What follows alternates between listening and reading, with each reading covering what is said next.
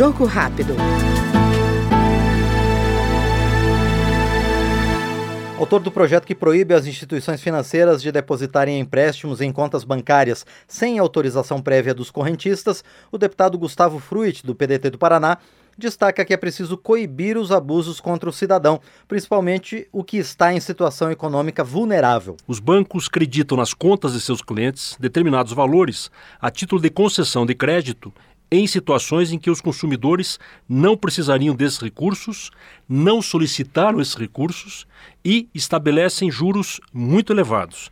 Então, para evitar esse endividamento desnecessário, notadamente de pessoas mais vulneráveis, é necessário dar um basta a esse ímpeto de criar e facilitar empréstimos e financiamentos. Nós ouvimos no Jogo Rápido o deputado Gustavo Fruit, do PDT paranaense.